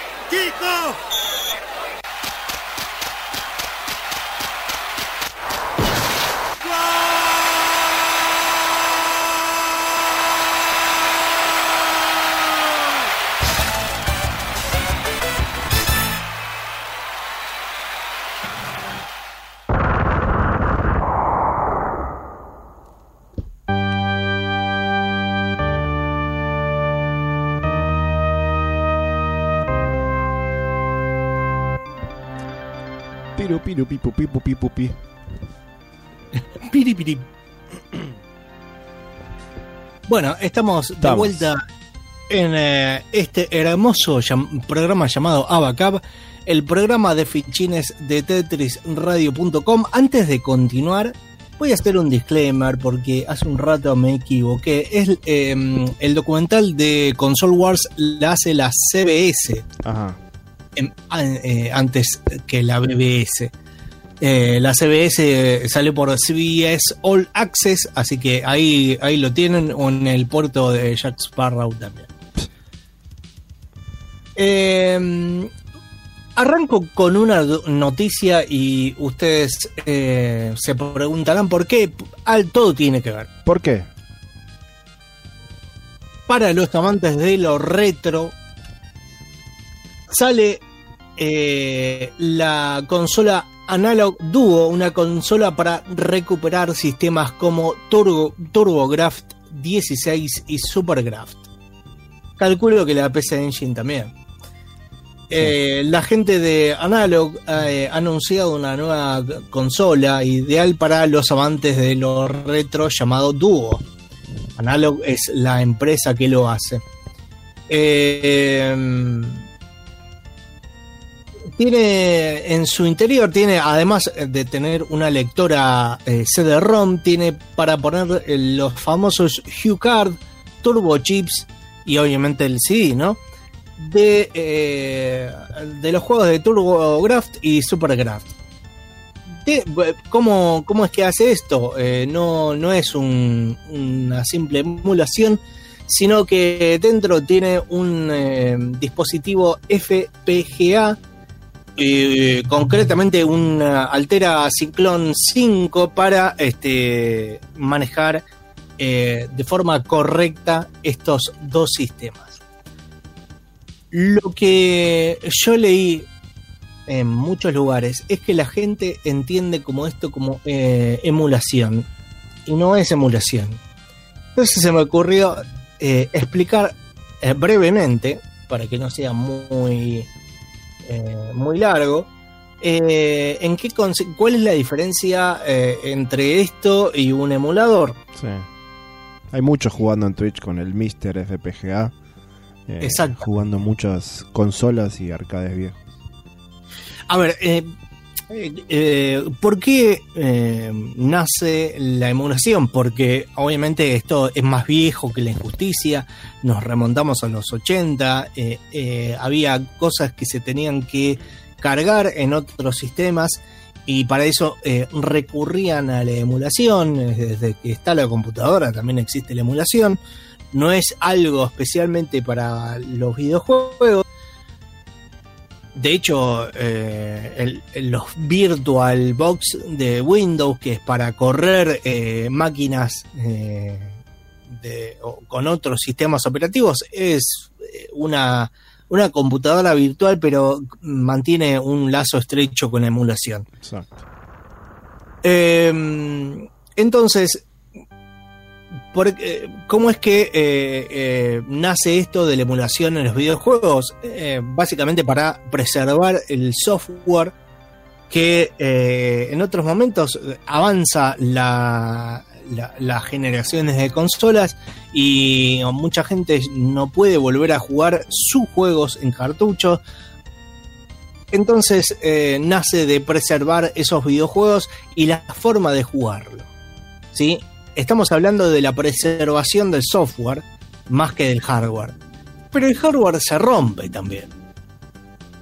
Entonces utilizaron estos dispositivos FPGA, eh, que son los módulos que eh, se pueden programar para simular que son ot- otros eh, chips.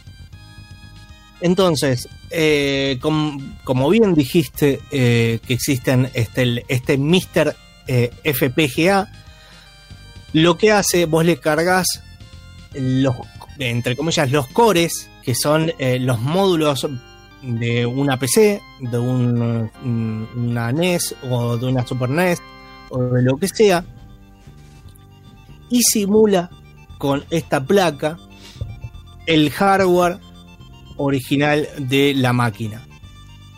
así también es una forma de preservar el hardware en sí, que tiende a romperse o, no funciona de la forma que, en otros momentos se, se, dedica a funcionar. De esta forma se, amplía todo y, y con eh, este proyecto, el eh, Mr. eh, FPGA, eh, hay mucha gente eh, encargada de, de- desarrollar esta simulación de cada uno de los sistemas. Eh, tantos así que este, inclusive tienen que desarmar consolas para verla en un microscopio y ver cómo funciona cada digamos hasta ese punto eh, ver cómo funcionan los integrados y todo para escribir después y que sea de la forma exacta de cómo de cómo funciona cómo funcionaría con el software Es, co- es como la evolución de estas consolas nuevas que fueron saliendo.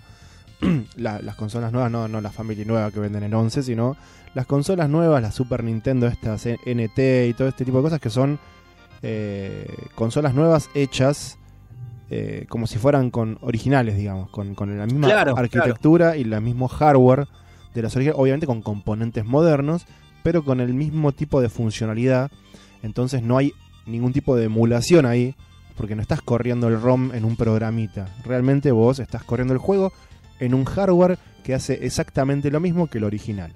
Eh, primero se fueron enfocando en, en consolas individuales para eh, recrear estas máquinas y ahora el paso siguiente son estos módulos de eh, que, que son microprocesadores o chips o lo que sea que eh, sí es una, una placa digamos Claro. una placa con todos esos componentes y un, un procesador que lo que haces es tenés diferentes configuraciones que permiten que funcione de forma diferente, o sea, de vuelta, no es un programita que emula hacer una Super Nintendo, sino que hace que todo el hardware funcione desde eh, el, el chip de, de- de gráficos hasta el de sonido, hasta la calidad Sí. de sonido, para que como si fuera una Super Nintendo como si fuera una Super Nintendo, como si fuera una placa CPS-1 de Capcom, como si Sí. fuera, bueno, en este caso estás diciendo vos, eh, una, una eh, Turbo Graphics 16 o, o una Turbo Duo con CD y tarjetita de memoria y expansión y todo lo que tenían las originales. Claro, exactamente. Eh, de hecho, eh, todos los productos de Analog, que va a salir también un Game Boy, que, que, que también funciona con otros cartuchos más allá del Game Boy, eh, tienen adentro estos chips, eh, eh, estos integrados FPGA.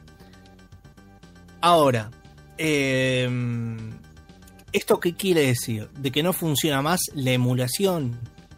No, porque como, como bien lo aclaré, son dos cosas distintas. Una preserva el soft y otra preserva el hard. Eh, eh, en el caso de los FPGA, eh, como el Mister, eh, la emulación en algunos casos es exacta, idéntica, pero se encarga simplemente de funcionar exactamente como el hardware. No tiene agregados como, como la emulación, como los programas de emulación y con todo, sino que se encarga, tiene algunas cositas como mm, grabar la partida o, o- otras cosas, pero eh, está, digamos, eh, eh, se mueve solamente en el, en el hardware original que fue codiado. Eh, y aún así, digamos, tiene, tiene su- sus fallos porque la gente va eh, desarrollando cada uno de los cores, que son lo- los, los sistemas que, que emula, que simula, perdón, y, y algunos casos no siguen sin funcionar bien. Además, tiene eh, un, un límite por ahora. Eh, no puede un- uno de estos chips no, no llega a emular una una Dreamcast, por ejemplo. Claro. Eh, o por ahora no, no, no lo emula, con lo cual lo, lo simula, con lo cual los emuladores continuaron bastante, ya lo sabemos. Eh, lo que lo que sí tiene es una un, manejo exacto de eh, el hardware original, por lo cual los juegos funcionan exactamente igual a los juegos originales que jugabas cuando eras chico. Em, entonces, em, no es simulación esto, es simulación. ¿Y qué es? ¿Mejor una cosa u otra? Yo opinaría que eh, esto no es barato, esto es caro. eh, y tiene un, un límite por ahora de esto. Mientras que la emulación continúa y, va agregando nuevos sistemas eh, que, que- van saliendo o, va llegando la tecnología también, según los procesadores. Hay, hay para los puristas que quieren jugar en, la Mister porque este, nada, eh, les parece que anda perfectamente. Pero eh, hay de, todos los gustos. Yo, básicamente, yo tengo un, family en, casa. Probé con la emulación en el mismo eh, televisor. El Contra, que es uno de los más difíciles, sobre todo del manejo y que no haya lag, porque lo importante es el lag entre cada una de las cosas.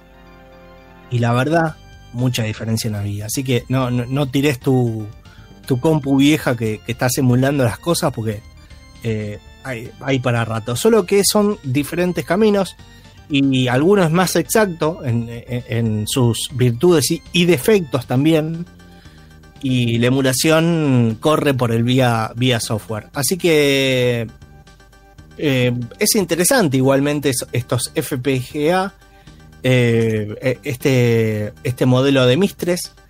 Y, y esperemos que baje de, de, de- precio, para, por lo menos para probarlo, ¿no? Acá, qué sé yo, ahí hacemos un, un vivo con, con este aparatito. Pero esa, yo quería contar esa- cuál es la diferencia y, que una no es mejor que otra, sino eh, yo creo que alcanza diferentes tipos de, eh, de, de metas. Sí, sí, sí, es como eh, el que quiere jugar con la family mugrienta de la infancia porque tiene olor a huevo todavía de cuando tenía 7 años es una cosa. Y el que por ahí está en el, en el tema de eh, cuidar la experiencia real, pero del videojuego como arte. No, Sí. no necesariamente de tener el joystick sucio, eh, en- viste, porque el chino que me lo vendió en el 92 se había rascado la nariz, sino que decir, ok, la, emulación tiene sus limitaciones, obviamente, eh, y depende de un montón de factores también. Eh, en cambio, esto es una forma de, bueno, ¿sabes qué? Sea como sea, este juego va a correr igual que corría en una Super Nintendo original, o en una Sega original, o lo que sea. Eh, más allá de si tu cartucho es original o no, si lo que sea, pero vos sabés que, o por lo menos la idea es que tener esa seguridad de tener eso en un museo y decir, mira, así corría eh, una 3DO. Y no hay duda, en- así corría realmente, porque los, los circuitos están haciendo lo mismo, ¿entendés? Acá no hay eh, una línea de código mal puesta, porque el que hizo el emulador le pintaba tener 11 save states en vez de 10. Acá no hay nada de eso, es eh, electrónica, ¿entendés? Está Claro. funcionando igual que, que- que- que la máquina original, digamos. Claro, porque eh, en, en es- en eso, digamos, el el- la emulación no llega porque precisamente no hay interacción física entre, lo, entre el aparato, digamos. Claro.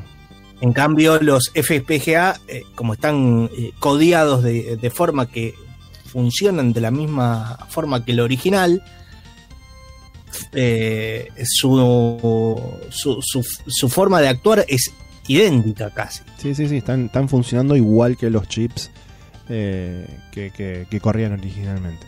Eh, pero de vuelta, es algo que está recién empezando, mejor dicho, es algo que, como dijimos, es como una evolución de otros productos que ya venía haciendo, las, por ejemplo, la gente de Analog.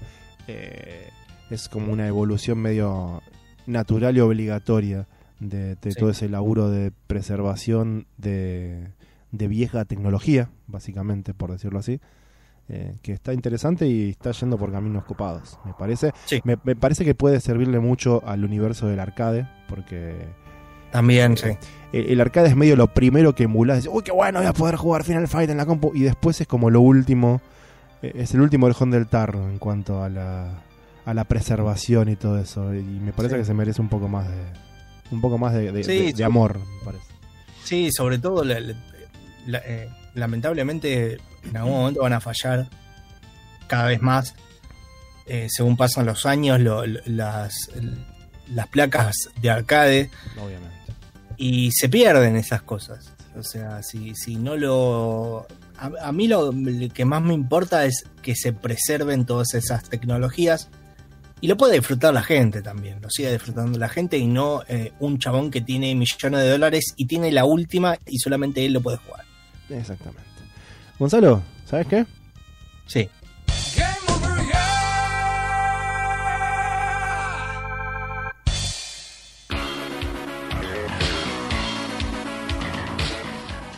Se nos fue el programa de las manos. Sí, mal. Como un Hadouken de las manos de Ryu. Oh, la mierda. Estuvo bien, Qué vuelo. estuvo bien. Este, sí, ya se fue a Bacab. Este viernes 23 de octubre. Que. No sé, la verdad que empezamos el día como, sí, bueno, ¿qué tenés? Sí, yo tengo esto. Y, bueno, y al final casi que No entra nada. casi que no entra. Como, co- como la carne del, de No, Minecraft. no, no, no, no, no, no. Como Steve, sí. Yo me enteré que se llama Steve. Pero bueno. Ahora me enteré que se llama Steve.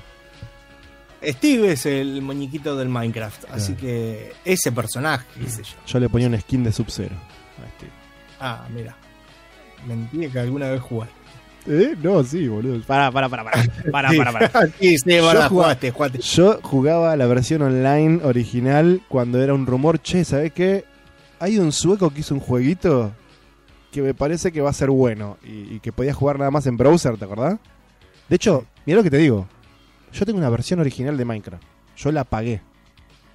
Ah, mira. Yo ahora voy a ma- la página de Minecraft, me bajo, me bajo el juego y, y me logueo y tengo una versión paga de Minecraft de hace como 8 años, 9 años, no sé cuándo.